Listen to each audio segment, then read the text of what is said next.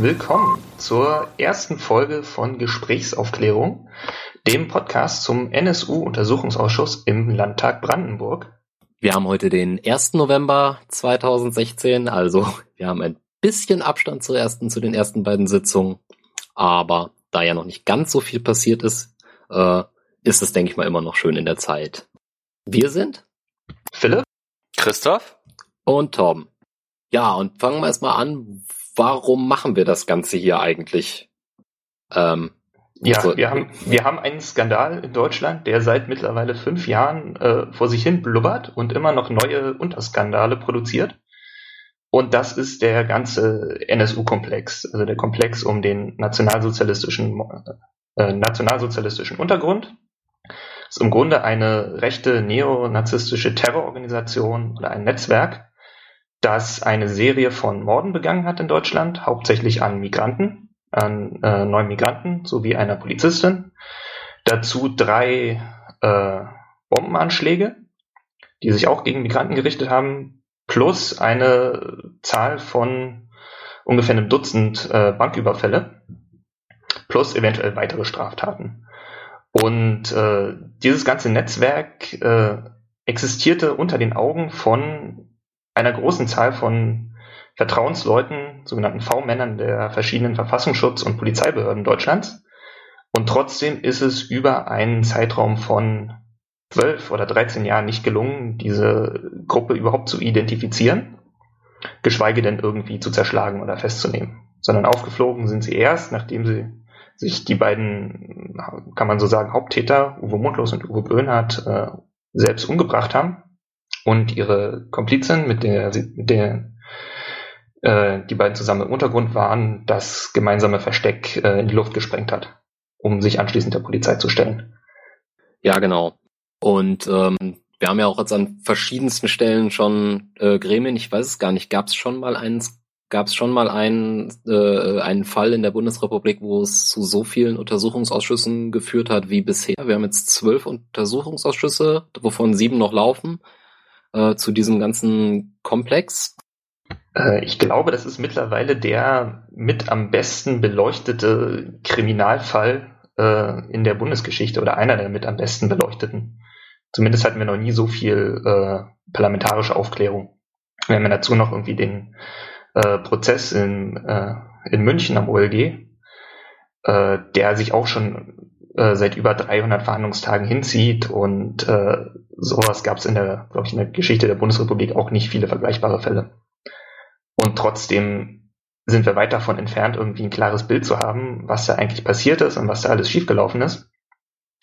Und äh, inwieweit da die verschiedenen Sicherheitsbehörden auch wieder verstrickt waren. Und das hört einfach nicht auf, dieser Skandal. Das finde ich schon recht beeindruckend. Ja, das ist äh, auch wirklich, was da teilweise an, an immer hanebücheren Geschichten aufkommt, äh, das ist durchaus äh, ja sehr beeindruckend. Ähm, und vor allem auch, was dann tatsächlich an Datenschutzmaßnahmen oder Schredderaktionen durch die verschiedensten Behörden läuft. Ähm, ja. Genau, das ist halt so ein, ein Skandal für sich, ein Unterskandal, möchte ich sagen.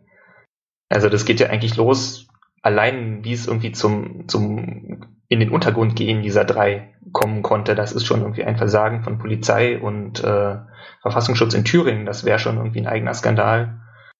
Äh, genauso wie dann die nachfolgende Bemühungen, die durch sozusagen Zielfahndungen wieder aufzuspüren. Äh, das wäre auch wieder ein eigener Skandal, was da alles irgendwie nicht funktioniert hat und wie da verschiedene Behörden aneinander vorbei gearbeitet haben oder sich gegenseitig behindert haben. Äh, gleichzeitig gab es eben die ganzen Ermittlungen zu den, zu den Morden, äh, sowohl zu den an den äh, migrantischen Betreibern von kleinen Läden und Kiosken und äh, Imbissen, als auch zu den Bombenanschlägen oder dann auch äh, den an der, nach den, die Ermittlungen zu dem Mord an der Polizistin in Heilbronn, wo jeweils für sich so viel schiefgelaufen, also so viel seltsame Dinge passiert sind und wo die Polizei halt auch mit so sozusagen so absurd vorgegangen ist, dass jedes einzelne davon wäre irgendwie ein großer Skandal, der eigentlich dieses Land erschüttern müsste. Und jetzt sind es irgendwie nur Teilaspekte von einem noch viel größeren, äh, komplizierteren äh, Verbrechen. Genau. Und was ich halt sehr beeindruckend finde oder was ich halt, äh, was, was auch so für mich so ein bisschen die Motivation ist, das ganze äh, Geschehen so ein bisschen zu verfolgen, es wird halt einfach immer mehr. Und ähm, wir haben auf verschiedenen Ländern eigentlich so die, die, die Untersuchungsausschüsse jetzt mittlerweile. Wir haben jetzt in Brandenburg einen bekommen. Das ist vor der Haustür. Äh, weswegen es irgendwie doch schon sinnvoll ist, weil die ganzen Ausschüsse ja auch mal abgesehen von zivilgesellschaftlichem Engagement, also so Projekten wie NSU Watch zum Beispiel, ähm, keinerlei öffentlich zugängliche Dokumentation so haben. Und da ist halt äh, es äh, immer immer detaillierter und immer diffuser äh, wird und äh, vor allem in jedem Land es irgendwelche eigenen äh, Skandalkomplexe gibt, ähm, wollen wir mal versuchen, das hier sozusagen im, in einem Podcast äh, für das, was im Brandenburger NSU-Untersuchungsausschuss äh, passiert, so äh, gut es uns möglich ist, ähm, darzustellen und darüber zu sprechen, was wir da so erleben. Genau. Was ist denn nun eigentlich der Brandenburg-spezifische Skandal? Also genau, in Brandenburg hatten wir ja die Situation, dass wir hier keinen Untersuchungsausschuss brauchen, weil hier in Brandenburg gibt es ja kein Problem. Also es hat zumindest keine der bekannten Straftaten in Brandenburg stattgefunden. Genau, das zumindest schon mal ja auf jeden Fall. Und ähm, dann ist im, das war im NSU-Prozess, nicht wahr? Äh, ich bin mir nicht sicher, wo es, wo es war, aber auf jeden Fall kam raus, dass äh, der Brandenburger Verfassungsschutz sehr früh Hinweise hatte, äh, dass diese drei äh, in Thüringen gesuchten Neonazis äh, mittlerweile in Sachsen untergekommen sind und dass sie äh, sich versuchen, sich Waffen zu beschaffen und dass sie Überfälle begehen wollen. Und diese Information wurde eben vom Brandenburger Verfassungsschutz nicht weitergeleitet. Ähm, Moment mal, der Brandenburger Verfassungsschutz hat, hat im Prinzip Kenntnis davon, dass die in Thüringen sind und sich Waffen besorgen wollten. Um sich abzusetzen ins Ausland. So die Legende, soweit ich das auf dem Schirm habe. Also die, äh, die sind halt 19, Anfang 1998 sind die äh, drei Mundlos, Böhnert und Schäpe in Thüringen verschwunden, in Jena, äh, nach dieser äh, Hausdurchsuchung und sind dann äh, nach Sachsen gegangen. Und so ab August 1998 äh, bekam der Brandenburger Verfassungsschutz über einen V-Mann mit dem Decknamen Piato äh, Kenntnis davon, dass in äh, Sachsen es drei untergetauchte Skinheads gibt, äh, die eben nach Waffen suchen und weitere Überfälle begehen wollen. So war damals die Information. Und so kommt es dann auch zu den drei äh, Haupttätern im MS NSU. Oder ist das eigentlich ähm, eine Nein, das ist unabhängig. Okay. Also äh, was mich ein bisschen verwirrt in dem ganzen NSU-Komplex ist auch, dass vor allem diese drei Leute dort betrachtet werden, obwohl ja da irgendwie noch ähm, zahlreiche Leute involviert sind. Ja, also diese sagen wir so, diese These, dass es da im, im, Grunde ein Kerntrio, nämlich diese drei Leute gab, die gemordet haben, die von einem kleinen Kreis von Leuten unterstützt wurde, das wird eben sehr stark gepusht von der Generalbundesanwaltschaft. Sicherlich eben aus diesen prozessökonomischen Gründen. Aber das steht zumindest so im, im Raum oder im Hintergrund. Auch weil, wenn man das nicht, nicht als kleine abgeschlossene Gruppe betrachtet, sondern als äh, Netzwerk, Sie haben sich, glaube ich, selber in Ihrem, in Ihrem Video bezeichnet als ein Netzwerk von Kameraden. Dann landet man halt sehr schnell bei Leuten, die auch äh, Zuträger zu verschiedenen deutschen Geheimdiensten waren, die in diesem Netzwerk mit drin waren. Und dann muss man sich halt fragen, haben die Informationen nicht weitergegeben? Dann hat sozusagen die, der Geheimdienst an dieser Stelle ver versagt.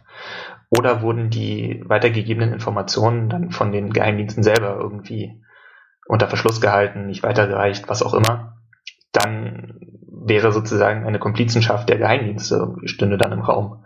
Und beides würde dieses System der Verfassungsschutzbehörden in Deutschland ziemlich in Frage stellen. Jedenfalls sollte das Vertrauen darin durch solche Dinge doch äh, ins Wanken geraten.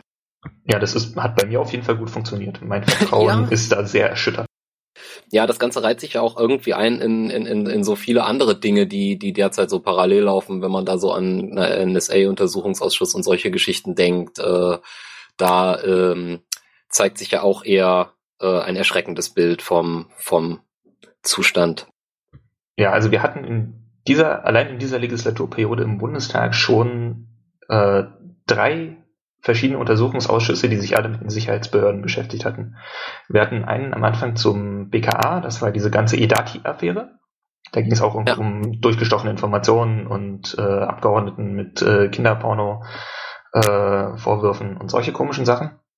Und dann gibt es immer noch den NSA-Untersuchungsausschuss. Der ist, das ist auch so ein Scandal that keeps on giving. Da kommen auch immer noch neue Abgründe. Und das hat auch, da ist auch irgendwie auch kein Ende in Sicht. Und dann eben dasselbe nochmal beim NSU. Und das ist doch dann vertrauenserweckend, wenn die Maßnahmen, die wir bisher so daraus ziehen, mehr Geld und mehr Rechte und mehr Legalisierung des bisher Verbotenen. Also auch das ist ja irgendwie ein, ähm, ein so, äh, ohne jetzt vielleicht zu viel vorwegzugreifen, und, äh, so ein Mem, was sich irgendwie so durchzieht. Also sowohl, wenn man sich den Bundesnachrichtendienst und seine Auslandsaufklärung anschaut oder seine, seine Telekommunikationsüberwachung, ähm, da wurde im Prinzip im Nachhinein dann gesetzlich das äh, legalisiert, was vorher illegal getan wurde. Und auch beim, bei den Verfassungsschutzämtern haben wir ja diese Nummer mit der äh, Legalisierung von strafbaren Verhalten jetzt durch Gesetze oder solche Nummern. Ja, wir haben auf jeden Fall auch beim Verfassungsschutz irgendwie den Effekt, dass sie an sich durch diesen, durch diesen Skandal gestärkt hervorgegangen sind. Dass man gesagt hat, ja, man muss sie irgendwie besser koordinieren, die brauchen mehr Mittel, dies und das. Und irgendwie trotz diesem mindestens großartigen Versagen äh, hat es da irgendwie keine negativen Konsequenzen gegeben für den Verfassungsschutz. Weder auf der institutionellen Ebene, dass man sagt, okay, wir machen den Laden jetzt dicht, wir wickeln ihn ab oder wir beschränken ihn zumindest sehr in seinen Möglichkeiten, noch auf einer personellen Ebene, wo wir sagen, okay, jetzt äh, gibt hier irgendwie wenigstens Disziplinarverfahren oder Leute werden halt irgendwo äh, an den Arsch der Welt versetzt oder so. Das ist alles nicht passiert. Ein paar Leute aus der obersten Führungsebene mussten dann halt in Rente gehen, aber für die war es eh Zeit. Ja, und ansonsten wurden, glaube ich, alle auf Verfassungsschutzseite involvierten Leute äh, tendenziell befördert. Ein gutes Beispiel ist dafür der V-Mann-Führer äh, von dem V-Mann Piato aus Brandenburg damals, ein Mann namens äh, Gordion Meyer-Plath. Der ist dann später oder er ist inzwischen äh, Chef des Verfassungsschutzes in Sachsen, äh, was ja auch nochmal eine ganz besondere Baustelle ist. Auf jeden Fall um genau den Bogen zu äh, Brandenburg und warum ähm, nach fünf Jahren dann doch einen NSU-Untersuchungsschluss in Brandenburg zu kriegen. Ähm, da äh, gab es halt eben dann diese Hinweise darauf, dass sich die Waffen äh, beschaffen wollten, dieses Trio, und ähm, mit der Absicht unterzutauchen, beziehungsweise ins Ausland zu gehen. Auf jeden Fall gab es dann die Idee, äh, die Parlamentarische Kontrollkommission, also das Aufsichtsgremium des, äh, Verfassung, des Landesamtes für Verfassungsschutzes, ähm, äh, öffentlich tagen zu lassen, um sozusagen transparent alles rauszukehren und zu sagen, hier, schaut her, ist doch nichts, äh, gibt doch kein Problem. Und da wurden dann die Sachverhalte nochmal ein bisschen detaillierter erzählt. Wie war das mit der SMS? Ja, wie das, wie das genau mit der SMS war, das ist halt so, das ist halt so ein strittiger Punkt. Ähm, es geht halt darum, dass dieser V-Mann Piato äh, von einem der anderen bekannten Unterstützer des, äh, dieses Kerntrios eine SMS bekommen hat, vermutlich sogar während er sich mit seinem V-Mann-Führer getroffen hat. Und in dieser SMS steht drin, was ist mit den Bums? Und die Interpretation des Ganzen ist halt, dass er da gefragt wird, wie ist es mit Waffen? Dass er irgendwie den, den Auftrag hatte, ähm, sozusagen Waffen zu beschaffen für das Trio. Das hat er auch so oder so ähnlich mehrmals berichtet. So um das Ende 1998 herum. Äh, aber sozusagen von Seite des Verfassungsschutzes wurde da nicht so richtig drauf eingegangen. Dieses Handy wurde abgeschaltet, weil er irgendwie damit in einer anderen Überwachungsmaßnahme, äh, die sich auf seinen Kommunikationspartner, glaube ich, da richtete, äh, mitgefangen worden war. Und diese Information wurde irgendwie nicht weitergetragen. Genau, und da war ja noch der nächste äh, lustige Sache, dass da war ja, glaube ich, dann von welches, ich weiß nicht, welches Landeskriminalamt das genau war, ähm, in welcher Maßnahme er da reingeraten ist, aber ich meine auch halt irgendwie sowas wie Sachsen oder Sachsen-Anhalt. Ähm, auf jeden Fall äh, ist denen aufgefallen, dass da ein ähm, Mobiltelefon, was oder eine, ein Mobiltelefonvertrag, welcher angemeldet war auf das Innenministerium in Brandenburg, nicht wahr? Ja, das war genau diese Geschichte. Ähm, ich glaube, diesen ganzen Piato-Komplex, äh, der gibt, glaube ich, so viel her, dass wir das mal in einer eigenen Folge äh, ganz breit ausbreiten können. An der Stelle können wir es, glaube ich, erstmal dabei belassen, sozusagen den, äh, sozusagen bei dem, bei dem wichtigsten oder dem, dem Hauptknackpunkt. Ja, okay, das ist richtig. Da gibt's noch einiges, über das wir reden können. Aber wenn man das mal so zeitlich einordnen würde, ähm, was ist denn im Voraus passiert und was ist denn dann, dann noch im Nachhinein äh, passiert, nur um so einen gewissen Überblick zu haben, was so um 1998 passiert ist? Was man heute so weiß aus dem NSU. Also, was man weiß, ist, dass sich halt diese, äh, diese drei Leute plus einige Unterstützer sich zu Anfang der 90er Jahre in Jena äh, gefunden haben, in so einer Zeit, wo es halt auch eine krasse rassistische Mobilisierung gab, die sich gegen, ja, gegen eigentlich jede Form von Ausländern richtete, gerade äh, in den neuen Bundesländern, wo es eben Progrome gab, wo es äh, viele, viele Morde gab. Und die haben sich halt äh, im Laufe der Zeit in Jena immer sozusagen so weiter radikalisiert, haben angefangen irgendwie Sprengkörper zu basteln, Bomben, haben äh, Bomben oder Bombenattrappen abgelegt, mehrmals an öffentlichen Orten. Das hatte dann halt auch irgendwie Ermittlungsverfahren und Überwachung äh, nach sich gezogen. Und dann gab es eben Anfang 1998 diese Hausdurchsuchung äh, bei Mundlos, Böhnhardt und Schäpe und verschiedenen Garagen, die sie benutzt haben. Und während diese Hausdurchsuchung lief, sind die drei, haben die drei quasi sich ihre sieben Sachen geschnappt und äh, haben Jena verlassen und sind dann zunächst in Chemnitz und dann später in Zwickau von äh, ja, rechten Kameraden aufgenommen und unterstützt worden und haben dann äh, die nächsten 12, 13 Jahre äh, sozusagen im Untergrund gelebt und haben halt in dieser Zeit angefangen, gezielt Migranten zu ermorden und Bomben abzulegen. Und äh, sozusagen diese Piatto-SMS-Geschichte, die liegt halt sozusagen genau in diesem Übergang, äh, kurz nach dem Abtauchen. Also im, im Grunde in einer Phase, wo das alles noch, ähm, noch nicht so ernst zu nehmen war, weil ähm, das nur Attrappen waren und äh, irgendwelche Gruppen, die sich irgendwie organisieren und äh, danach begann quasi die Mord- und Anschlagsserie. Naja, Attrappen ist gut. Ich glaube, ähm, das Einzige, was zur tatsächlichen Zündung, beispielsweise dieser Bomben, ähm, die Attrappen, die in so äh, mit Hakenkreuzen verzierten Koffern abgelegt wurden an diversen Stellen, äh, war, war, glaube ich, äh, das Einzige, was fehlte, war die Batterie für den Zünder. Also das waren fertige Bomben, die einsatzbereit waren und auch so funktioniert haben und nur wenn man den Akku reingetan hat. Also so, ähm, dass man das jetzt irgendwie auf die leichte Schulter nehmen könnte, sollte als Sicherheitsbehörde, glaube ich, war das jetzt nicht. Okay. Aber, äh, im Prinzip war das so, dass äh, eine fertige Bombe äh, nicht ausgelöst wurde, weil man dann eben den Akku oder die Batterie rausgelassen hat. So als Warnung äh, kann man sagen. So mein Stand. Aber da können wir vielleicht dann auch im Detail, äh, weil das ist jetzt zu tief woanders, äh, nochmal an anderer Stelle vielleicht drauf eingehen, welche Taten denn jetzt genau ähm, diesem in Anführungsstrichen Trio zugeordnet wird, also der dem nationalsozialistischen Untergrund oder dem Netzwerk. Ähm, und ich meine, bei diesen, also zumindest mindestens bei einem dieser Koffer bin ich mir ziemlich sicher, war äh, die Aussage von einem Polizisten, äh, dass es halt, ähm, dass halt das Einzige, was gefehlt hat, die Energiequelle für den Zünder war. Ja, also eine Sache, äh, die ich an der, die, die man vielleicht jetzt mal ansprechen kann, ist, warum, also warum das auch jetzt irgendwie noch wichtig ist. Das ist ja nicht nur irgendwie Geschichtsschreibung, was wir hier betreiben, weil wir erleben gerade wieder in Deutschland so eine äh, Phase von rassistischer Mobilisierung, ähm, ja, vor allen Dingen gegen Flüchtlinge innerhalb der letzten zwei Jahre mit so Phänomenen wie Pegida, die irgendwie durch äh, Dresden marschieren und äh, diversen lokalen Ablegern wie äh, Pogida in Potsdam auch. Und wir erleben halt auch, dass sich Teile dieser, dieser Bewegung äh, weiter radikalisieren. Es sind im letzten Jahr sind mehrere Gruppen äh, sozusagen hochgenommen worden von, von den Sicherheitsbehörden, äh, die auch dabei waren, eben solche Rohrbomben, Sprengkörper zu basteln, die die teilweise auch eingesetzt haben. Äh, diese Gruppe in Freital wäre ein Beispiel. Es gab in Bamberg eine, die sich auch schon irgendwie scharfe Schusswaffen beschafft hatten. Es gab in Nauen eine, in der auch irgendwie NPD-Kader mit dabei waren. Und äh, irgendeine habe ich jetzt vergessen, aber es gibt äh, sozusagen wieder sozusagen ähnliche Gruppen, die gerade einen ähnlichen, eine ähnliche Phase der Radikalisierung durchmachen, die mit Sprengstoff äh, experimentieren und äh, die so von meinem Gefühl ungefähr an dem Punkt sind, wo auch der NSU, äh, sagen wir so, Anfang 1998 war.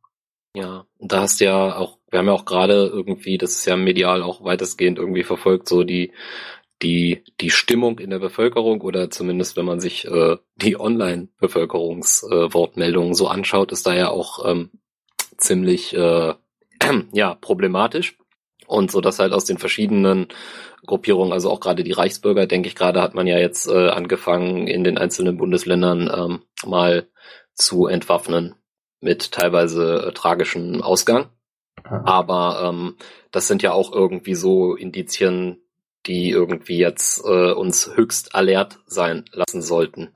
Ja, also das, das findet halt nicht nur irgendwie online statt, sondern wir haben halt auch äh, offline eine absurde Zahl von Angriffen und Anschlägen auf äh, Migranten und auf Flüchtlinge und äh, insbesondere auf Unterkünfte von Flüchtlingen, aber auch ge äh, gegen Leute, die man äh, ja wie dem linken Lager zuordnet oder äh, auch nur den demokratischen oder die sich in irgendeiner Form für Flüchtlinge und Migranten einsetzen. Und sozusagen diese, diese Radikalisierung, die findet halt auch auf der Straße statt und äh, führt zu ganz konkreten Gewalttaten. Und äh, es ist eigentlich ein, ein Wunder, dass da nicht schon viel mehr Leute äh, äh, dabei zu Tode gekommen sind. Äh, an Versuchen hat es da nicht gemangelt. Ich glaube, wir hatten bis September hatten wir hatten wir dieses Jahr schon elf versuchte Tötungsdelikte, die mit politisch motivierter Kriminalität rechts äh, in Verbindung stehen. Es gibt da irgendwie eine, eine kleine Anfrage der äh, Linksfraktion im Bundestag. Genau, die stellen die, glaube ich, alle, alle drei Monate oder so. Ne? Jedes Quartal gibt's dazu eine Anfrage. Das ist sehr hilfreich. Ja, das können wir auch mal verlinken. Ja, äh, und zu sagen, am Tag, nachdem diese, nachdem diese Meldung irgendwie einmal durch alle, alle Zeitungen gegangen war, äh, waren wir dann von elf schon auf äh, sozusagen zwölf versuchte und ein äh, gelungenes Tötungsdelikt. Da hat nämlich dieser Reichsbürger auf Polizisten geschossen, die gekommen waren, um ihm seine äh, bis dahin legal äh, besessenen Waffen abzunehmen. Ganz genau. Und infolge dieser äh, dieses Vorfalls gab es halt jetzt ähm, gerade heute, meine ich, das äh, ist es an mir vorbeigeflogen in einigen Medien ähm, den äh, Hinweis darauf, dass halt äh, SEKs oder äh, Einsätze halt momentan überall in Deutschland hier und da ähm, Reichsbürgern die Waffen wegnehmen. Ja, das äh, erscheint mir auch sinnvoll in diesem Zusammenhang. Und auch da ist ja wieder so ein, so ein ähnliches Ding, was halt wieder mit dem NSU halt gruselig macht, ähm, die Nähe zur, äh, zur Sicherheitsinstitution, beziehungsweise auch da gibt's ja da dann plötzlich Überschneidungen. Ja, sozusagen in, im Zuge dieses, dieser Reichsbürger-Sache äh, sind halt auch ich glaube, inzwischen 15 Fälle von Polizisten, die sozusagen diese Reichsbürgermeinungen teilen, irgendwie äh, bekannt geworden, die jetzt irgendwie, also 15 Polizisten, die deswegen vom Dienst suspendiert wurden, gegen die irgendwelche wenigstens disziplinar, wenn nicht Ermittlungsverfahren laufen. Und äh, ja, auf einmal, nachdem sozusagen dieses Reichsbürgerphänomen ja schon ein paar Jahre bekannt ist und immer so abgetan wird als Spinner, gibt es auch genug lustige Videos im Internet, äh, wird Leuten jetzt so langsam klar, dass sie halt auch gefährlich sind. Und dass sozusagen diese, diese komische, verschwurbelte Ideologie, der die anhängen, äh, die sozusagen, die bildet die Grundlage für Gewalt. Ja, genau. Und das ist halt auch, finde ich, das, was es halt so schwer fassbar macht. Das ist halt so, der, der, der gesamte Diskurs läuft teilweise so ein bisschen aus dem Ruder.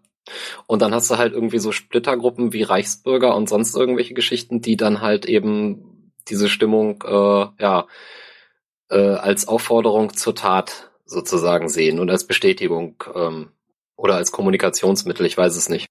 Ja, das ist irgendwie so eine so Vorstellung von, von Widerstand und von Bürgerkrieg und so sind halt was, was in unterschiedlichen Facetten eigentlich dieses ganze rechte Spektrum irgendwie eint. Von den komischen, verschwurbelten Reichsbürgern, die sich jetzt zum König von Deutschland ausrufen oder zum Reichsverweser oder so, über irgendwelche äh, über, also über Pegida, die jetzt irgendwie sagen, wir machen jetzt irgendwie Widerstand gegen Merkel und Flüchtlingspolitik, bis halt zu den äh, ganz klar äh, rassistischen Leuten von irgendwie Combat 18 oder so, die sagen, ja, wir müssen uns hier auf den Rassenkrieg vorbereiten, der läuft eigentlich schon und wir müssen halt zu den Waffen greifen. Also es ist ein das ganze rechte Spektrum, das sind verschiedene Facetten, aber irgendwie es gibt da so einen gemeinsamen Kern, auch so von, von Begriffen und von Dingen, an die sie sich orientieren und auf die sie sich einigen können. Ähm, dann sollten wir vielleicht noch kurz erklären, wie wir eigentlich auf unseren Namen gekommen sind. Wir nennen unseren Podcast ja Gesprächsaufklärung und orientieren uns da ein bisschen damit an einem anderen Podcast, nämlich der technischen Aufklärung, die eben sowas ähnliches machen wie wir, nur halt äh, schon viel länger. Äh, die setzen sich nämlich in den NSA-Untersuchungsausschuss und haben da an sich den Geheimdiensten äh, so einen Begriff gekla geklaut, nämlich eben die technische Aufklärung, sprich das Gewinnen von Geheimdienstinformationen mit technischen Mitteln durch Abhören und dergleichen. Und äh, daran haben wir uns eben auch orientiert und gesagt, bei uns geht es auch um Geheimdienstversagen oder ja sozusagen Probleme mit dem Geheimdienstkomplex, aber eher auf der Ebene, wie gehen die mit äh, menschlichen Quellen um. Und dafür so ein Fachbegriff ist eben Gesprächsaufklärung, Gewinnen von Informationen, Geheimdienstinformationen äh, durch das Gespräch mit der menschlichen Quelle. Und dabei sind ganz offensichtlich sehr viele Dinge äh, gelaufen. Ja, wollen wir dann mit den Ausschüssen anfangen? Das würde ich vorschlagen. Im Landtag hat der NSU-Untersuchungsausschuss zwei Gutachter zum Thema V-Leute angehört. Dabei ging es vor allem um die rechtlichen Grundlagen der Arbeit der Sicherheitsbehörden. Bei der parlamentarischen Kontrolle des Verfassungsschutzes in Brandenburg gäbe es Defizite, sagte der Rechtswissenschaftler Wolf von der Universität Bayreuth. Es ist so, dass es gewisse Fortschreiten in der Rechtsentwicklung gab, die das Brandenburgische Gesetz noch nicht nachgezeichnet hat. Das heißt, Sie müssen handwerklich sicher etwas nachzeichnen. Das sind aber mehr handwerkliche Fragen. Das entsprechende Gesetz müsse überarbeitet werden. Der Ausschuss untersucht, ob der brandenburgische Verfassungsschutz die Mordserie der rechtsextremen Terrorgruppe NSU durch das Zurückhalten von Informationen begünstigt hat. Es war die zweite Sitzung des im April diesen Jahres einberufenen Ausschusses.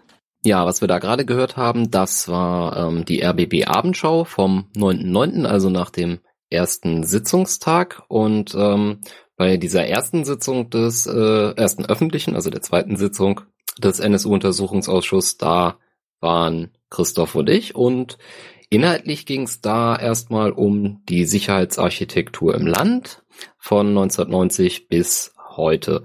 Als Zeugen waren geladen ähm, Professor Allewelt, Professor der Fachhochschule der Polizei des Landes Brandenburges und äh, Professor Wolf, ähm, der Inhaber des Lehrstuhls für öffentliches Recht der Universität Bayreuth ist und selbst auch sehr umtriebig äh, im Bereich dieser ganzen Sicherheitsgesetzgebung. Ähm, also er hat zum Beispiel auch äh, in der äh, Kommission gesessen, die für die Bundesregierung unter dem damaligen äh, Innenminister Friedrich ähm, die Sicherheitsgesetzgebung Deutschlands unter eine ähm, unter eine Revision oder eine Revision unterzog und ähm, das war ein Prozess, der glaube ich auch vor der Enttarnung des NSUs schon äh, in Gang gesetzt wurde. Aber ansonsten machte der auch, äh, tauchte er auch ähm, an anderen Stellen auf, die recht interessant sind. Also zum Beispiel bei zur, bei, im Verfahren gegen die Antiterror-Datei, ähm, so eine gemeinsame Informationsdatei von äh, den Diensten. Ähm, und all mögliche solche Dinge da. Schaut am besten selber mal genauer rein. Er hat ein ziemlich ausführliches ähm, äh, Paper auf seiner Lehrstuhlseite, wo man so sehen kann, in welchen Verfahren er überall involviert war. Also auch äh, ziemlich häufig auf Regierungsseite oder auf, auf, auf Verfassungsschutzseite, beispielsweise wenn es um Telekommunikationsüberwachungsmaßnahmen und ähnliche Dinge geht. Inhaltlich ähm, ging es, wie gesagt, um die Sicherheitsarchitektur. Dazu wurden den ähm, beiden Zeugen einen Fragenkatalog äh, unterbreitet und dazu haben sie dann ähm, ihre Vorträge, äh, daraufhin haben sie ihre Vorträge ausgerichtet. Ähm, den Anfang machte ähm, Professor Allewelt und an, im Anschluss äh, äh, dann, hat dann Professor Wolf übernommen und äh, abschließend gab es dann äh, noch das Frage-Antwort-Spiel zwischen den Abgeordneten und den Zeugen. Was im Vorfeld vielleicht auch noch äh, ganz äh, interessant ist für jeden, der hier äh, äh, sich nochmal tiefergehend äh, mit der ganzen Problematik auseinandersetzen möchte, weil es ja doch ähm, sehr detaillierter juristischer äh, juristische Finessen sind. Es gab im Vorfeld zum äh, Untersuchungsausschuss auch in Brandenburg ein Gutachten zur Sicherheitsarchitektur, also verlinken wir auf jeden Fall auch in den Kommentaren. Und ähm, das ist halt im Vorfeld gelaufen. Da werden so die ganzen Details nochmal äh, äh, aufgeschlüsselt. Ähm, Ja, und somit ist, du, ist der Ausschuss äh, sozusagen die juristische Einleitung in das ganze Verfahren, so dass ähm, auch die Abgeordneten und die ähm, interessierte Öffentlichkeit einmal äh, so ein bisschen den, den, den grundlegenden Einblick bekommt äh, in das, äh, was denn hier in den nächsten zwei Jahren ähm, im Ausschuss noch so zur Sprache kommen kann, beziehungsweise um welche Details es geht. Also wenn wir uns den äh, Beweisbeschluss B1, so ich das korrekt aus der Einladung äh, zu dieser Untersuchungsausschusssitzung entnommen habe, denn die Beweisbeschlüsse sind uns ja nicht zugänglich. Also es gibt da ja leider relativ wenig öffentliche Dokumentation dieses Ausschusses, jedenfalls seitens des Landtages. Ähm, auf jeden Fall hat dieser Beweisbeschluss, ähm, auch da gibt's schön die Folien von Professor Wolf zumindest nochmal im Netz, auch die werden wir verlinken, ähm, hatte folgende sechs, hatte sechs Fragen unter anderem ging es dann äh, um den Aufbau der Sicherheitsbehörden. Äh, wie sind solche Dinge wie Dienst- und Fachaufsicht geregelt? Wie arbeiten die Dienste zusammen, äh, auch mit Polizeibehörden? Und wie funktioniert da so der Informationsaustausch? Ähm, wie ist das Verhältnis Quellenschutz äh, gegen Informationsaustausch der Behörden? Und welche Konsequenzen ähm, haben die Behörden, insbesondere das Landesamt für Verfassungsschutz, aus dem äh, bisherigen Aufklärung ähm, zum ganzen Komplex NSU gezogen und äh, dann abschließend die Frage, welche Verbesserungsvorschläge die Zeugen jeweils ähm, haben. Wenn wir da anfangen ähm, mit der Aufgabe äh, oder mit den Aufgaben der Sicherheitsbehörden, das, da haben wir äh, ganz klare Unterscheidung. Die Polizei, die ist für die Gefahrenabwehr zuständig. Und ähm, dann sind die Polizisten natürlich noch als Hilfsorgan der Staatsanwaltschaft in der Strafverfolgung ähm, tätig. Und die Aufgabe des Verfassungsschutzes ist äh, im Prinzip die Informationssammlung für die Regierung und die Öffentlichkeit. Und ähm, die Verfassungsschutzbehörde ist natürlich keine Strafverfolgungsbehörde. Genau, und äh, dieser Unterschied zwischen den Polizeibehörden einerseits und den äh, Verfassungsschutz oder Geheimdienstbehörden andererseits äußert sich halt in dem Trennungsgebot. Das ist so ein Wort, das werden wir noch öfter hören, äh, auch in der nächsten Ausschusssitzung. Und das ist eigentlich, geht es darum, dass es in Deutschland keine äh, Geheimpolizei geben soll, sondern dass man sozusagen den Komplex Strafverfolgung und das, was die Polizei eben tut, äh, sozusagen institutionell versucht zu trennen von dem, was Geheimdienste tun. Nämlich sozusagen schon im Vorfeld äh, Leute auszuforschen und zu überwachen. Das können Geheimdienste tun, sie können es dann aber hinterher eigentlich nicht für äh, Strafverfolgung äh, mit dem, was da dazugehört, äh, einsetzen. Und im Gegenzug dazu hat die Polizei halt deutlich größere Hürden, äh, wenn sie solche Dinge wie äh, Überwachung äh, auf Menschen anwenden möch möchte. Da braucht sie eben sowas wie einen Anfangsverdacht oder sozusagen muss zumindest eine konkrete Straftat im Raum stehen. Genau, also die Polizei darf auf gar keinen Fall einfach so ins Blaue hinein erstmal Informationen über Menschen sammeln, weil das alleine stellt ja schon auch ein Eingriff in ihre in die Grundrechte der jeweiligen Person dar. Und das kann der Verfassungsschutz eben machen. Der kann also auch im legalen Bereich, also in dem Bereich, wo halt jetzt noch nicht irgendwie es um eine Straftat geht, halt einfach Informationen über Personen sammeln. Genau, die Dienst- und Fachaufsicht, die liegt halt beim Ministerium des Inneren. Wir haben in Brandenburg den Verfassungsschutz als ähm, eigene Abteilung im Innenministerium angesiedelt. Ähm, dazu gab es dann ja auch unterschiedliche äh, äh, Kommentare, also beziehungsweise dazu gab es auch Fragen, ähm, ob es sinnvoller sei, den Verfassungsschutz so wie in anderen Bundesländern als eigenes ähm, Landesamt äh, zu haben oder eben als Abteilung eines ähm, des Innenministeriums. Ich weiß gar nicht, ich glaube Brandenburg ist da ziemlich alleine. Oder gab es noch ein anderes Land? Da bin ich mir jetzt auch nicht sicher, aber es wurden immer diese beiden Varianten irgendwie diskutiert. Ja, ich glaube, das sind so administrative Unterschiede, ob es dann nochmal noch einen Präsidenten des Landesamtes gibt oder so, den man im Zweifelsfall entlassen kann. Oder äh, sozusagen, wo, wie da die Hierarchie funktioniert. Also ein Innenminister würde sich doch freuen, wenn es dann ein eigenes Amt gibt, weil dann kann er einen eigenen Präsidenten haben, den er dann einmal feuern kann. Genau, sowas hatten die in der anderen Ausschusssitzung auch gesagt, äh, als es um Thüringen ging, die ja jetzt, die ja jetzt irgendwie die Entscheidung über Verwendung von V-Leuten gleich ganz oben in der Staatskanzlei abgelegt haben. Worauf halt der, ich glaube, der Wolf dann auch meinte, naja, Nachteil ist halt, wenn es schief geht, ist gleich der Ministerpräsident mit drin. So, der, auf, der weit aufwendigste Teil war dann im Prinzip die dritte Frage, die Zusammenarbeit der ähm, Dienste und der Datenaustausch von den Diensten. Professor Allerwelt sagte dazu explizit, dass er da, ähm, ich glaube, das hat Wolf auch getan, nur rechtliche und keine praktischen Erfahrungen habe, deswegen also auch nur sagen kann, wie das rechtlich aussieht. Ähm, in der Gesamtheit ist das ein Riesenkomplex. Wir haben ja ähm, die verschiedensten Behörden, also wir haben 16 Landespolizeien, wir haben 16 Landeskriminalämter, wir haben 16 Verfassungsschutzämter äh, und den auf Bundesebene noch BND, MAD und Verfassungsschutz und ähm, an welchen Stellen und wo die untereinander Daten tauschen können oder gemeinsame Dateien äh, pflegen, also zum Beispiel Verbundsdateien wie die ähm, Antiterror-Datei oder das gemeinsame Terrorabwehrzentrum ähm, und solche Dinge, die halt auch in der letzten Zeit ähm, immer wieder äh, Gegenstand von politischen Diskussionen waren. Also das ist auf jeden Fall ein ziemlich großer ähm, großer Batzen. Da empfehle ich aber auch auf jeden Fall nochmal dieses Sicherheitsgutachten, also dieses Sicherheitsarchitekturgutachten, was wir eingangs noch äh, erwähnt haben. Denn da ist äh, das Ganze im Prinzip auch nochmal sehr schön äh, im Detail aufgearbeitet. Ähm, ähm, ich überlege gerade noch, was wir jetzt da noch reinbringen können, wäre das informationelle Trennungsgebot. Was ist das? Das informationelle Trennungsgebot ist, ähm, soweit ich das weiß, aus dem Antiterrorgesetzurteil ähm, erflossen, dass also auch äh, grundsätzlich keine Daten äh, zwischen Polizei und Verfassungsschutz getauscht werden dürfen. Ausgenommen, ähm, es handelt sich um herausragende öffentliche Interessen. Was sozusagen eigentlich heißt, dass sie quasi getrennte Dateien pflegen müssen. Ganz oder? genau. Ich bin mir jetzt nicht ganz sicher. Ähm, wie gesagt, ich hätte ähm, großes Interesse da, mit jemandem mal zu sprechen, ähm, äh, die sich oder der sich mit dem äh, mit dieser ganzen Datenaustauschgeschichte auskennt.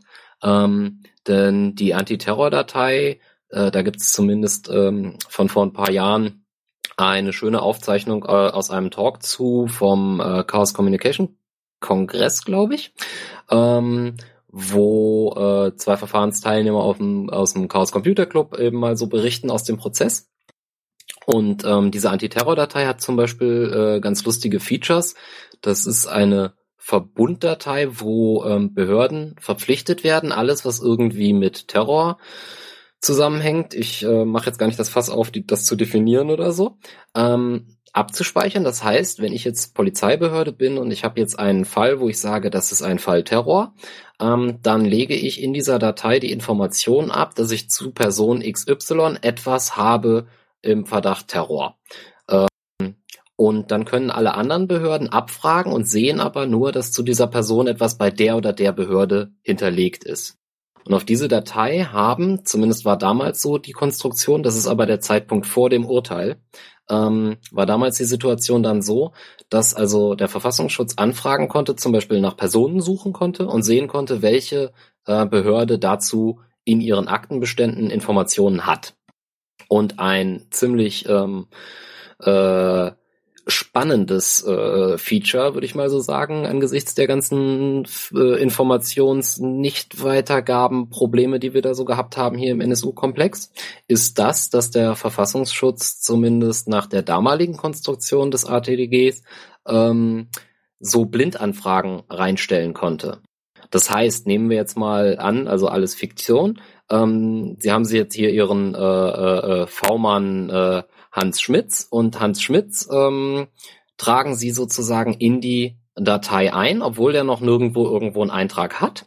Und diesen Eintrag, den sie eingetragen haben, der ist auch für andere Behörden nicht sichtbar. Sprich, wenn die Polizeibehörde jetzt an diese ähm, Datei geht und Hans Schmitz anfragt, wird sie kein Ergebnis angezeigt bekommen, aber da der Verfassungsschutz diese Person vor, im Vorfeld eingetragen hat als Blinddatensatz, Blind kriegt er die Information, welche Behörde äh, diese, diese konkrete Person gerade angefragt hat.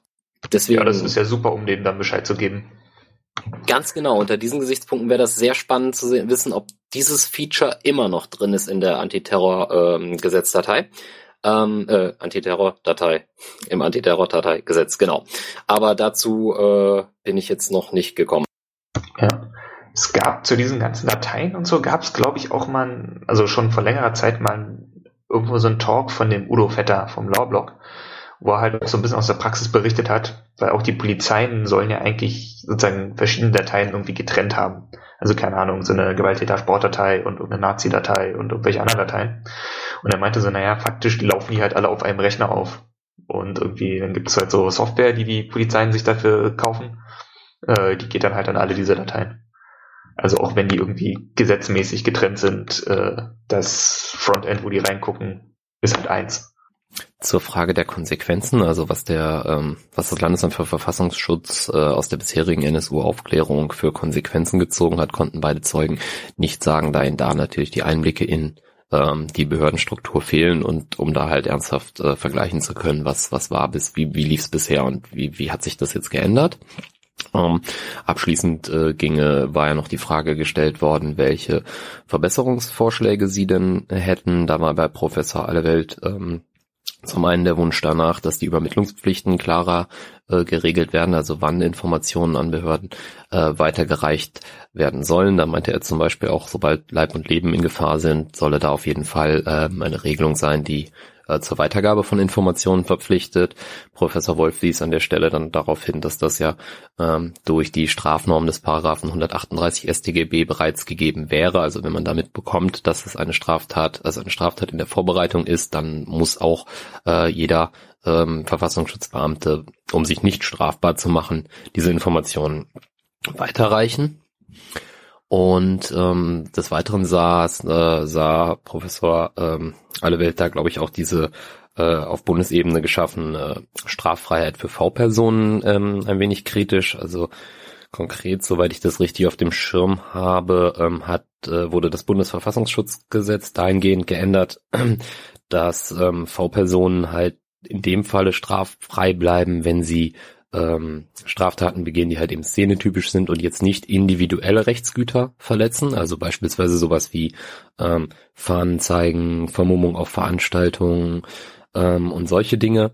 Ähm, ich glaube, weitest, weiterhin ist noch eingeschlossen alle Straftaten, die nicht mit einer Verurteilung von, von über einem Jahr Strafe ähm, zu erwarten sind. Äh, da auch da kann dann das Verfahren eingestellt werden. Diese Regelung sah ähm, Professor Allewelt, ähm, soweit ich mich da richtig erinnere, auch äh, kritisch.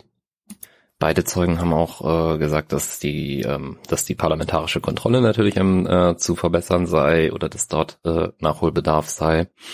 Ähm, ja, und im Gegensatz zu ähm, Professor Allewelt legte Professor Wolf auch äh, erstmal äh, schön offen äh, nach und äh, sagte, was man halt ändern könne, wäre, man könne ähm, die Nutzung von IMSI-Catchern einführen, also ähm, das ist jetzt hier äh, Telefon äh, bzw. Handy-Ausspäherei.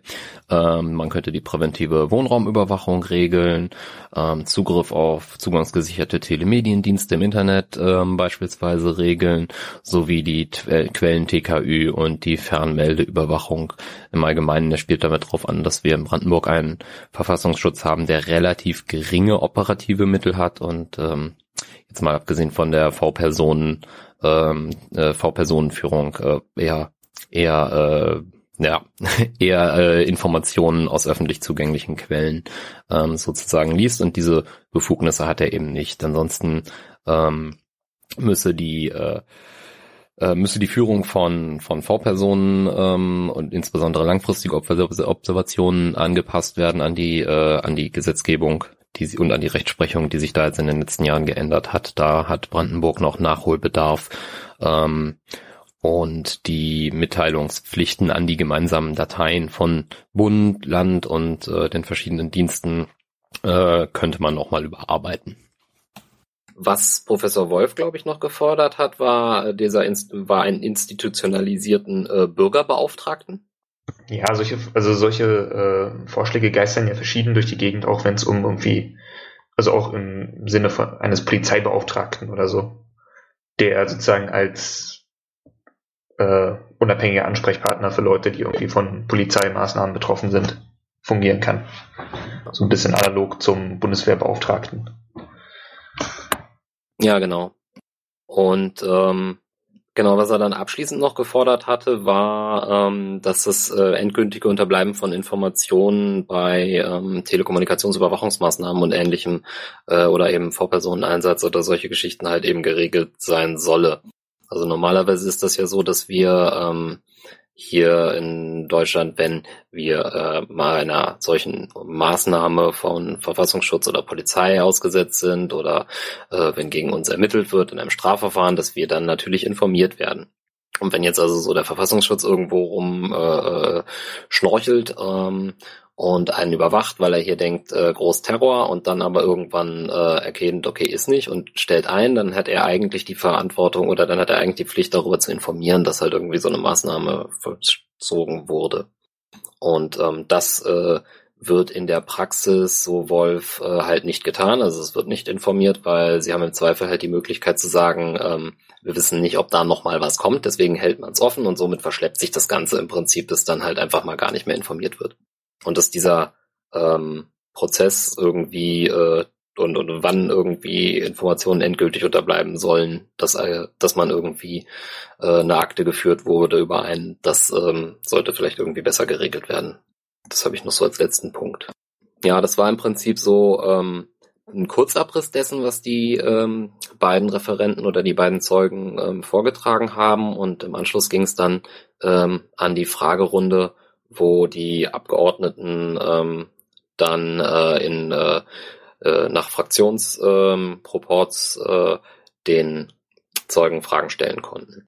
In dieser Fragerunde ging es eigentlich immer kreisum ähm, und alle Fraktionen im Brandenburger Landtag durften äh, Fragen stellen, ähm, was was, was sehr aufgefallen ist, ist, ähm, dass äh, viele der Fraktionen nach einer gewissen Zeit ähm, schon gar keine Fragen mehr hatten, die sie den äh, Sachverständigen stellen wollten, aber dass insbesondere die, die grüne Fraktion ähm, in Person mit äh, Frau Nonnenmacher ähm, sehr viele Fragen gestellt hat und äh, da sehr ähm, stark nachgehackt hat zu einzelnen Punkten. Ja, also Grundsätzlich mal muss ich sagen, ich fand es ähm, halt recht schwierig als jemand, der noch, äh, ich habe, muss ich äh, dazu sagen, äh, relativ geringes Interesse jetzt irgendwie an landespolitischen Fragestellungen in den letzten äh, Jahren gehabt, so dass mir die Personen da nicht alle vertraut sind. Ich kenne wirklich nur so vom Sehen her ein paar Gesichter. Also Frau Nonnenmacher war mir bekannt und äh, Frau äh, Jolige zum Beispiel war mir bekannt, die aber zum Beispiel jetzt keine Fragen gestellt hat. Ansonsten äh, kannte ich die Gesichter und konnte sie aber jetzt nicht unbedingt immer einer Partei oder einem Namen zuordnen. Äh, so, was man halt eben so von Wahlplakaten kennt vielleicht. Die Frau und, Jolige, die ist von der Linken? Äh, genau, genau. Die bloggt auch auf jeden Fall drüber, äh, haben wir auch verlinkt.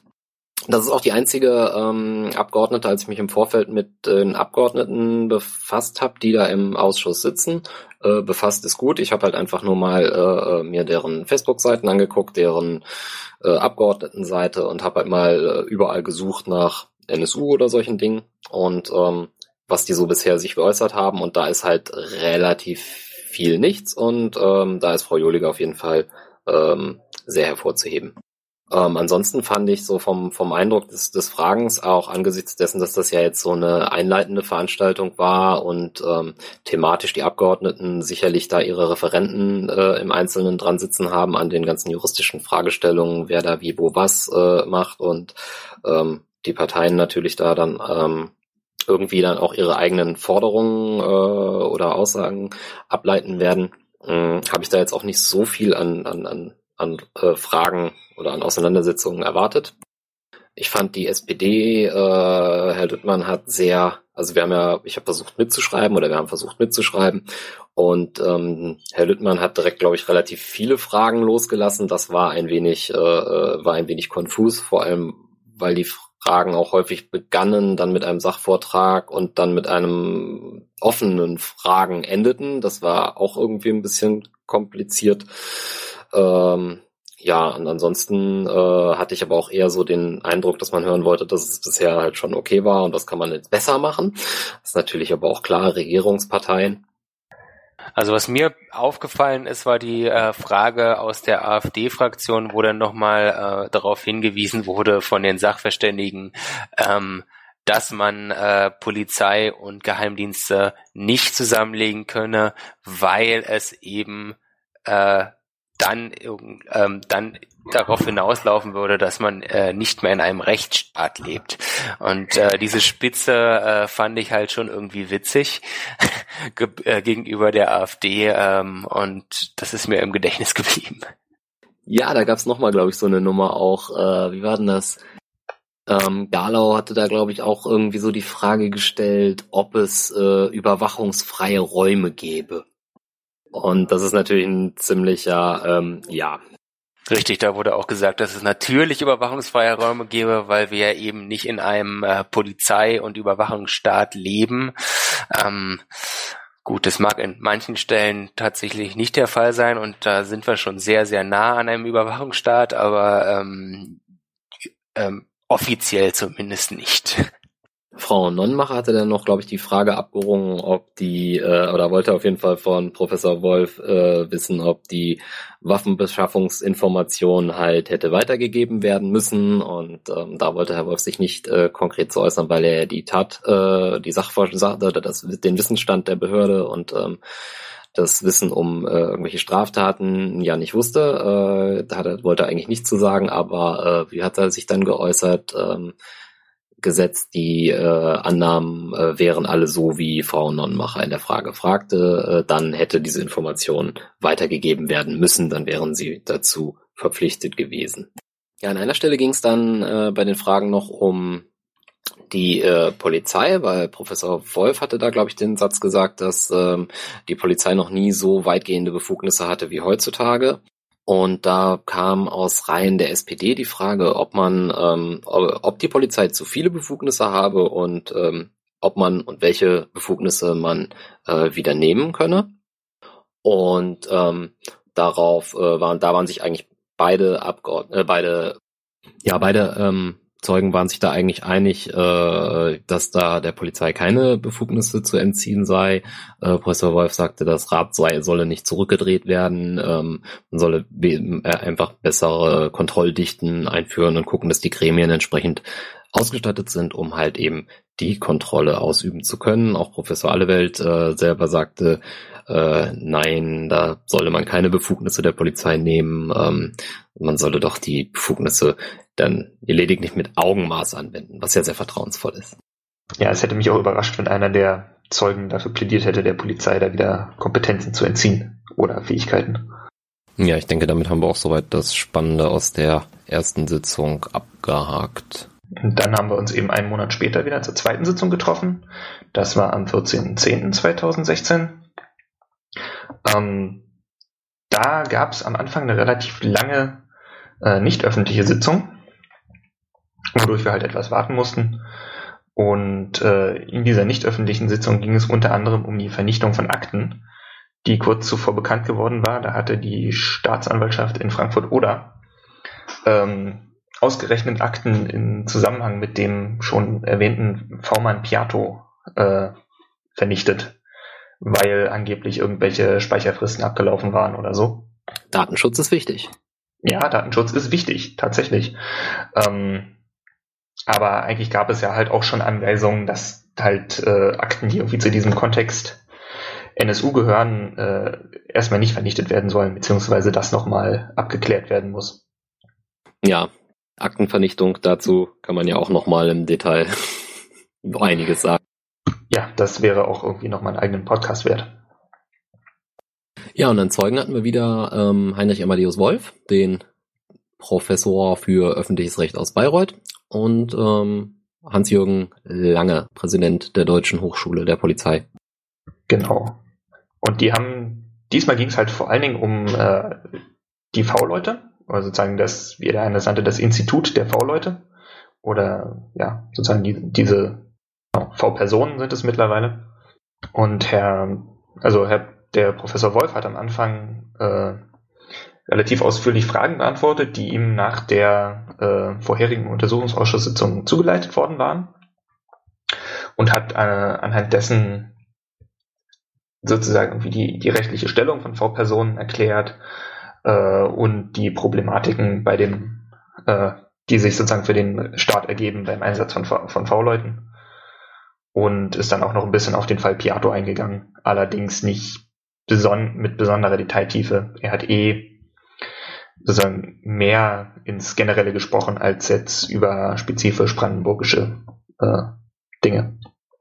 Ah, das ist ja auch noch so eine Sache, die man vielleicht ähm, noch äh, erwähnen muss, also den, was den Untersuchungsauftrag äh, angeht des äh, Ausschusses. Da ist ja auch, ähm, der ist ja allgemeiner gefasst als jetzt lediglich der NSU-Komplex, sondern da geht es ja im Prinzip um die äh, Aufklärung rechtsterroristischer Netzwerke im Allgemeinen, glaube ich, oder um den Umgang der Sicherheitsbehörden mit ähm, diesen Phänomenen.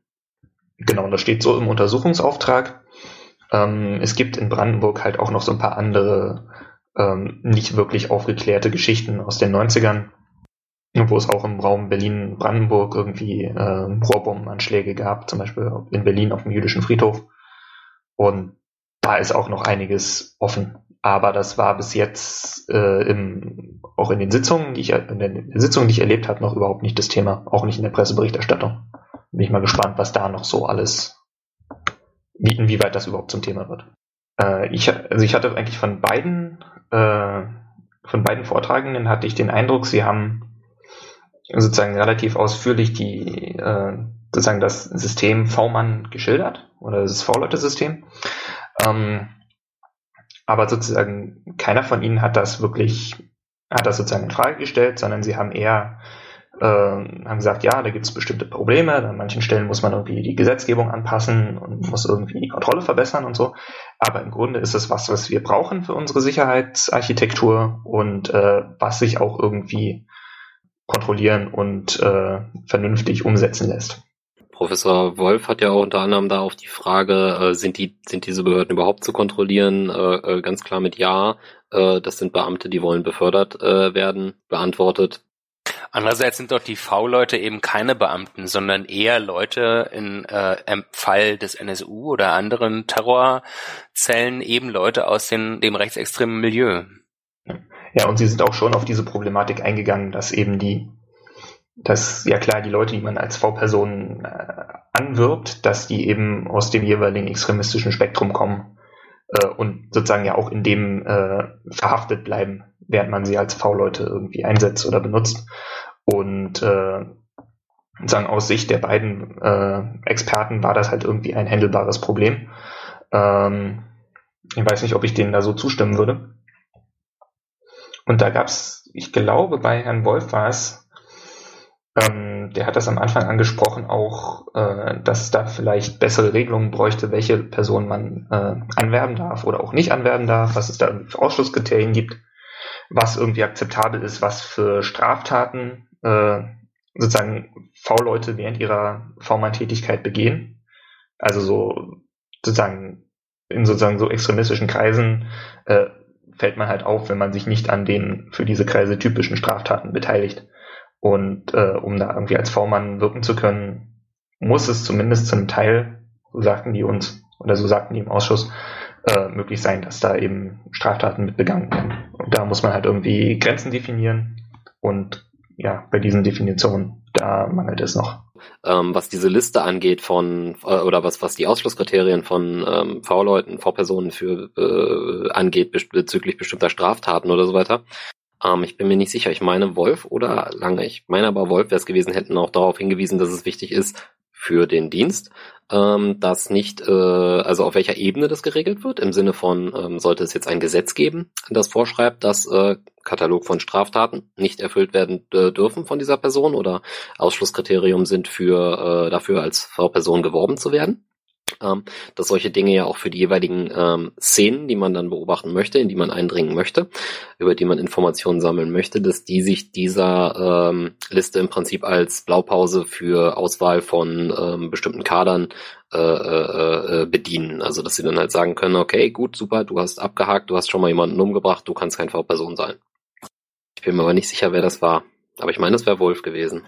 Also ähm, das ist so eine Liste geben sollte, dass ähm, eben eine Person, die schon mal jemanden umgebracht hat, äh, keine V-Person werden darf oder dass es eben diese Liste nicht geben sollte, um speziell solche Leute anzuwerben?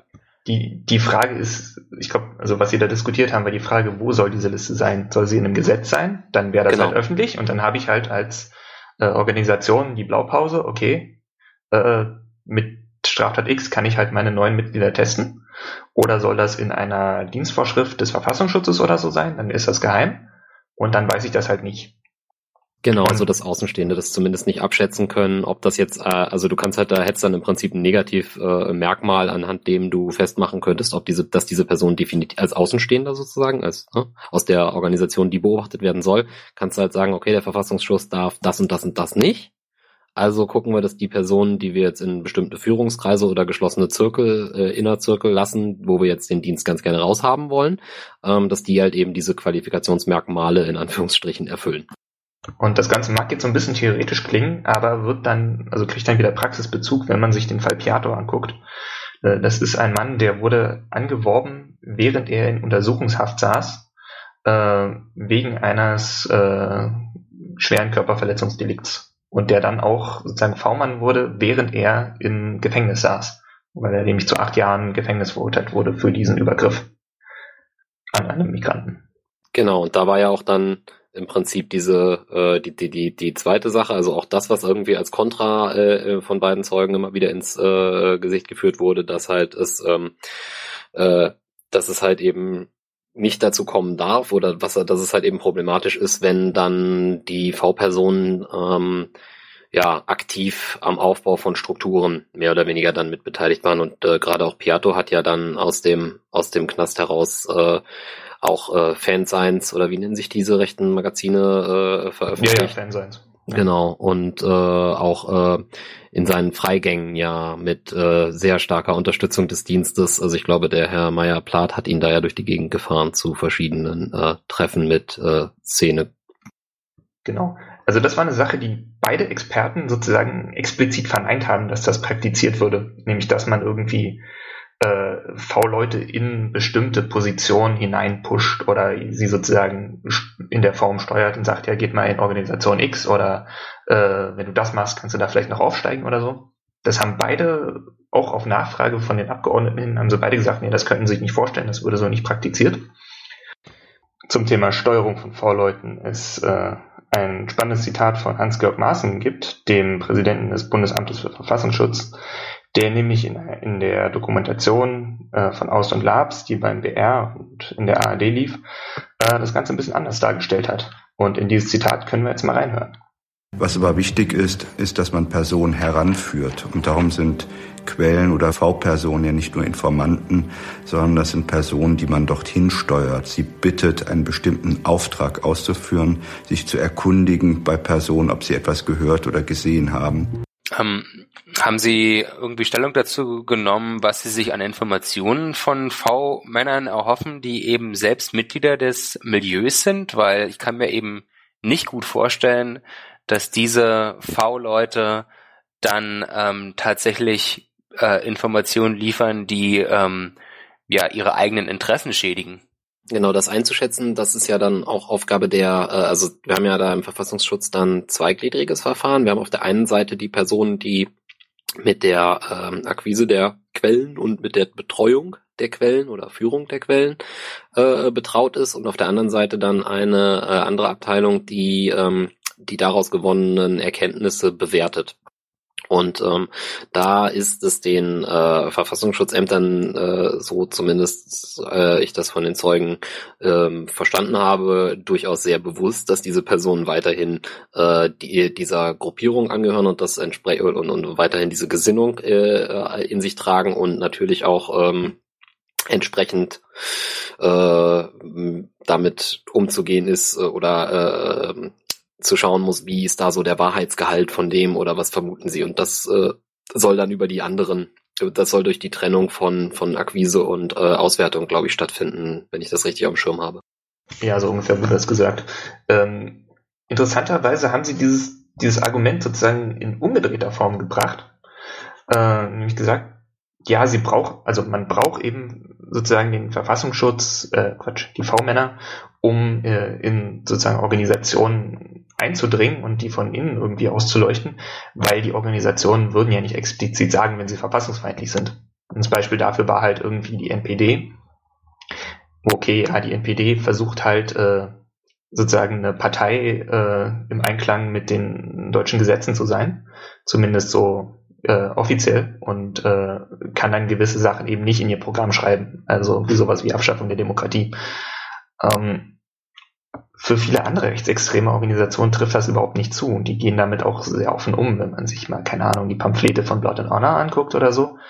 Ähm, da wird halt explizit irgendwie von Gewalt und Rassenkrieg gepredigt und da gibt's keine, sagen die geben sich da keine Mühe, das irgendwie zu tarnen.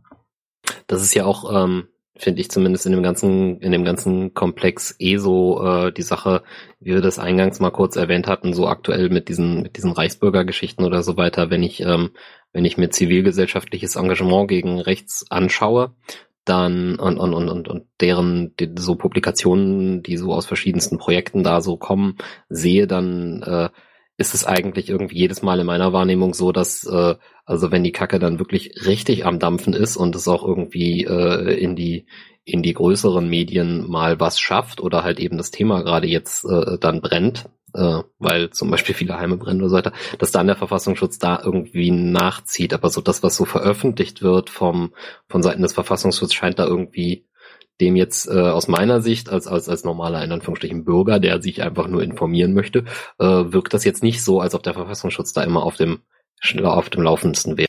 Hm, ja, das ist mir auf jeden Fall auch aufgefallen, dass oft sozusagen die Antifa-Recherche da schneller ist äh, und detaillierter, als es der Verfassungsschutz zumindest in den veröffentlichten Berichten ist. Ja, zumal vor allem ja auch irgendwie so bestimmte Dinge halt ja eben so verniedlicht oder verharmlost oder ausgeblendet werden, die dann, wenn dann halt plötzlich jemand Amok läuft oder wenn dann äh, äh, plötzlich irgendwie, weiß ich nicht, Reichsbürger auf Polizisten schießen, plötzlich dann doch relevant zu werden scheinen oder wenn halt eben äh, komischerweise an den Orten, wo, wo irgendwelche Montags äh, Nein zum Heim-Demos oder sowas stattfinden, da dann halt eben plötzlich die Gewalttaten äh, ja, steigen. Und das macht da irgendwie sehr den Eindruck, als ob da die Behörden zumindest äh, immer etwas hinten dran sind.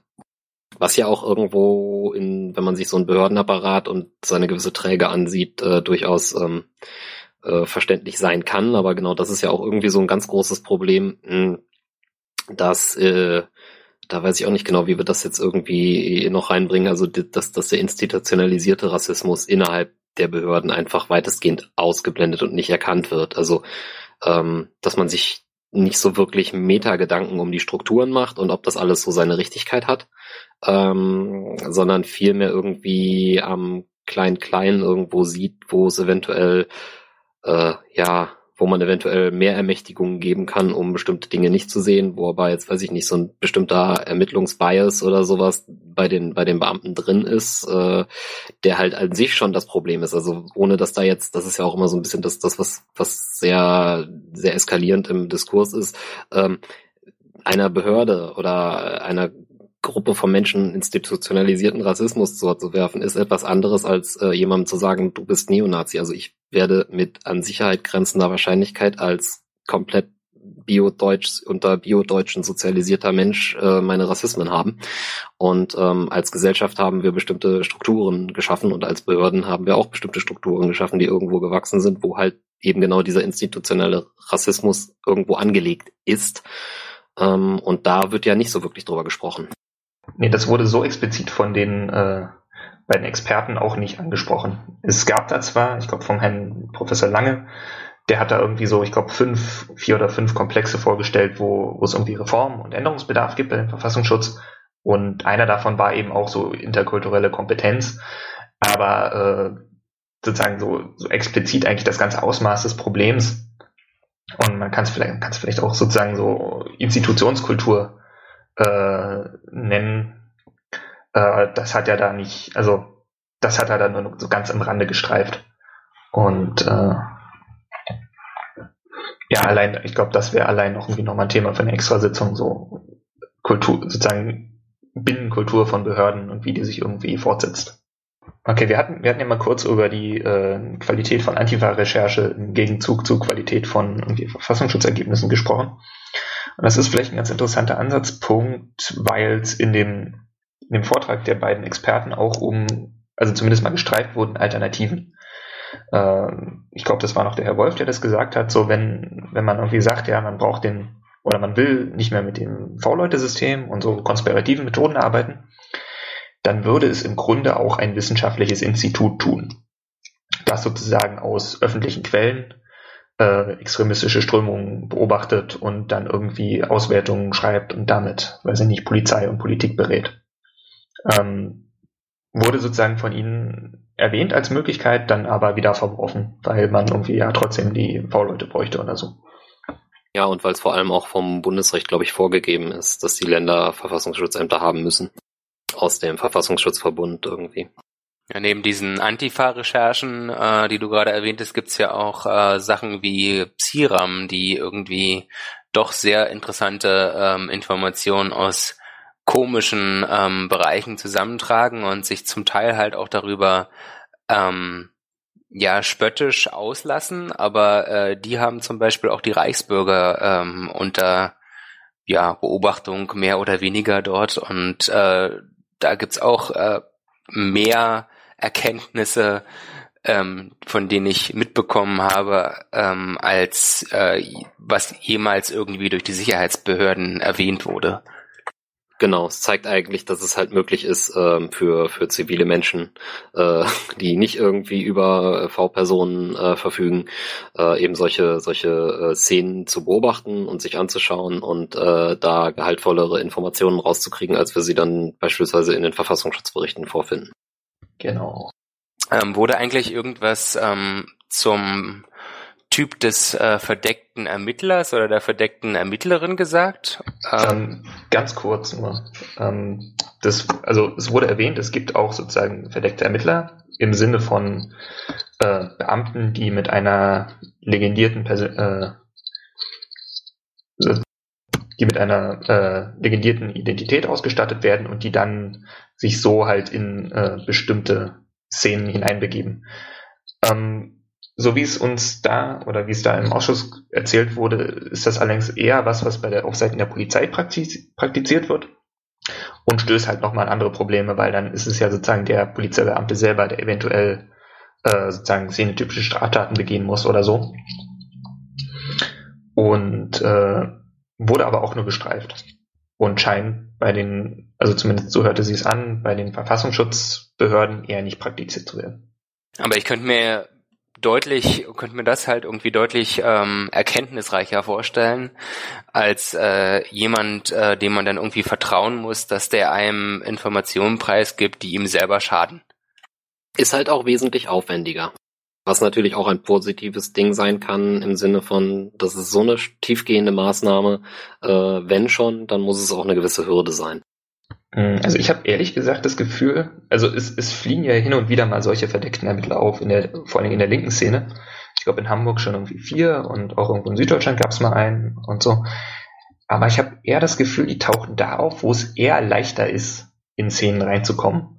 Also wo man halt einfach irgendwie als neuer Mensch mit neuer Identität, keine Ahnung, ein Studi irgendwie äh, in einer neuen Stadt auf, auftauchen kann oder so mit der Identität eines Studenten und sich dann dann halt durch alle linken Gruppen irgendwie bewegen kann, äh, die halt irgendwie halbwegs offen sind. Und wenn man da ein bisschen Zeit investiert und dann da Verantwortung übernimmt, dann kommt man da auch relativ weit. Ähm, ich glaube, ich weiß nicht, wie weit das irgendwie in der Nazi-Szene so funktionieren würde. So, was gibt's denn noch so aus dem zweiten Ausschuss zu erzählen, ähm, was wir jetzt noch nicht gestreift haben? Äh, also ein, ein Klopper, fand ich, war, ähm, die Frage nach dem, dem Durchstechen von Informationen aus dem Verfassungsschutz an, äh, an die V-Personen, also so um Warnung vor Durchsuchungen und dergleichen. Ähm, da haben auch beide Experten auch auf mehrmalige Nachfrage abgestritten, dass das irgendwie äh, praktiziert würde im Sinne von Quellenschutz. Also, dass man sagt, okay, weil diese V-Person ist uns wichtig, die wollen wir jetzt nicht durch irgendeine Gefängnisstrafe quasi aus dem Spiel nehmen. deshalb warnen wir die mal vor der Hausdurchsuchung oder gucken mal vorbei und helfen mal ein bisschen aufräumen.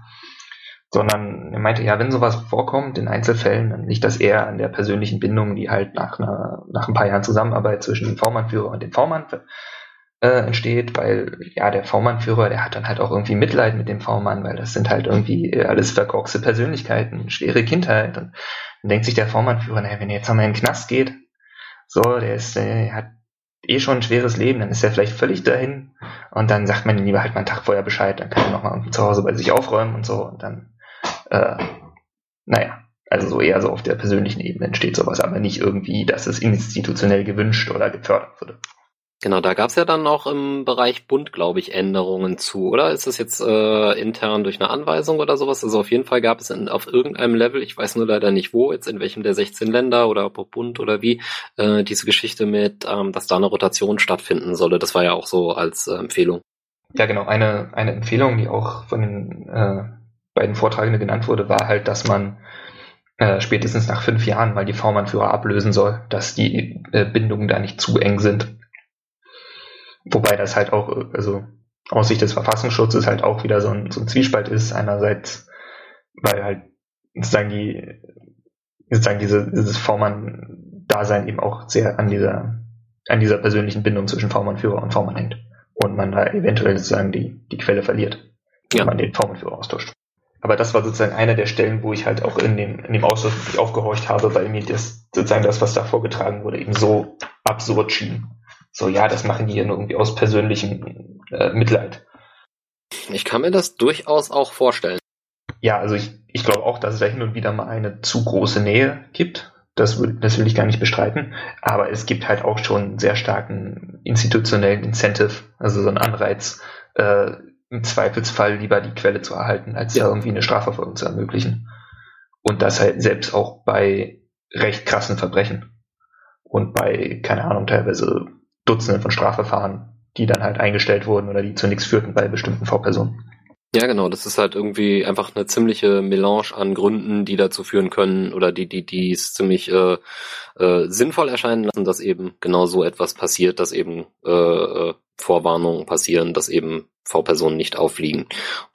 Genau. Also eine letzte Stelle habe ich noch, die sich, glaube ich, auch ganz gut als Schlusswort eignet. Und zwar hat der Herr äh, Professor Lange an einer Stelle sozusagen geschildert, was sich in den Behörden verändert hat seit dem äh, Auffliegen des NSU und schloss diesen Abschnitt dann eben damit, dass er sagte, äh, es gebe jetzt ein Gelegenheitsfenster, äh, die parlamentarische Kontrolle der Verfassungsschutzbehörden zu verbessern. Es wäre aber sozusagen Aufgabe der Parlamente und der Innenausschüsse, diese Gelegenheit zu ergreifen und da was zu tun. Äh, und man könnte nicht vom Verfassungsschutz erwarten, dass er sozusagen seine eigene Kontrolle irgendwie verbessern würde. Er machte dann so ein, nutzte so ein bisschen so eine schiefe Metapher und sagte, es wäre so ungefähr, als würde der TÜV einem erklären, äh, wie man mit einem kaputten Auto durch den TÜV kommt. Äh, das zu erwarten sei halt irgendwie nicht drin. Und sehe das halt auch so ein bisschen in, in Zusammenhang mit dem, was wir hier eigentlich tun, äh, dass wir halt auch so ein bisschen mehr Öffentlichkeit über diese ganzen Prozesse, diesen ganzen NSU-Komplex herstellen weil jetzt, solange dieser Skandal noch irgendwie am Blubbern ist, wäre die Gelegenheit, äh, tatsächlich politische Konsequenzen äh, einzufordern und zu erreichen. Nicht nur in der Form, dass irgendwie die, die Sicherheitsbehörden weiter gestärkt werden, sondern dass es da tatsächlich auch substanzielle Änderungen gibt. Ja. Ist jetzt die Frage, ähm, kann man diese Änderungen erwarten oder ähm, haben wir da ein anderes Problem, und zwar das Problem, dass sich ähm, bestimmte politische Parteien äh, dann natürlich äh, schuldig führen, fühlen müssen, da sie äh, Änderungen nicht früher ergriffen haben, beziehungsweise andere politische Parteien vielleicht darauf hindrängen, ähm, diese ähm, Parteien an den Pranger zu stellen, dass sie hätten früher handeln müssen. Ja, ich meine, da, dadurch, dass dieser ganze Skandal ja schon seit fünf Jahren irgendwie immer weiter eskaliert und dafür die, die Konsequenzen immer noch relativ gering ausfallen, äh, mache ich mir nicht so viel Hoffnung, dass da, dass es da noch Änderungen gibt, sei wir finden jetzt noch irgendwelche krassen, äh, tieferen Skandale, was ich aber auch nicht unbedingt erwarten würde. So, dann habe ich das Gefühl, sind wir, glaube ich, am dieser Aufnahme angelangt. Ja, die nächste Sitzung des Untersuchungsausschusses findet am 18. November im Landtag in Potsdam statt. Äh, es wird um 10 Uhr losgehen mit dem öffentlichen Teil voraussichtlich. Das heißt, ihr könnt, wenn ihr äh, Zeit und Lust habt, könnt ihr euch damit reinsetzen, da vorbeikommen. Ähm, ihr müsst euch vorher anmelden. Äh, die Anleitung dazu findet ihr auf unserer Homepage gsa.to. Ähm, als letztes können wir vielleicht noch eine Einladung aussprechen. Ähm, wer irgendwie im Raum Berlin-Brandenburg ist und sich bemüßigt fühlt, sich zu beteiligen, der kann da gerne auf uns zukommen. Man hat es vielleicht auch gehört, wir sind irgendwie drei äh, biodeutsche weiße Männer, die hier sitzen und reden und von daher wird es uns sicherlich nicht schaden, das Ganze ein bisschen zu diversifizieren. Also äh, es gibt ja, wir haben ja die verschiedenen Kontaktmöglichkeiten, wenn ihr da irgendwie Bock habt mitzumachen oder auch nur im Hintergrund äh, sagen, das irgendwie zu kommentieren, dann äh, sprecht uns an. Genau, das geht zum Beispiel auf unserer Webseite äh, gsa.to oder aber über unseren Twitter-Account äh, gsa-bb und ähm, ja, Mailadresse, die ihr bestimmt auf der E-Mail äh, auf Zettel findet und äh, da braucht ihr euch nur zu melden. Genau. Oder besucht den äh, Sitzung des Untersuchungsausschusses, wie man da hinkommt. Äh, dazu haben wir ein paar Hinweise auch in unserem Blog. Und da werden wir dann eben auch sitzen.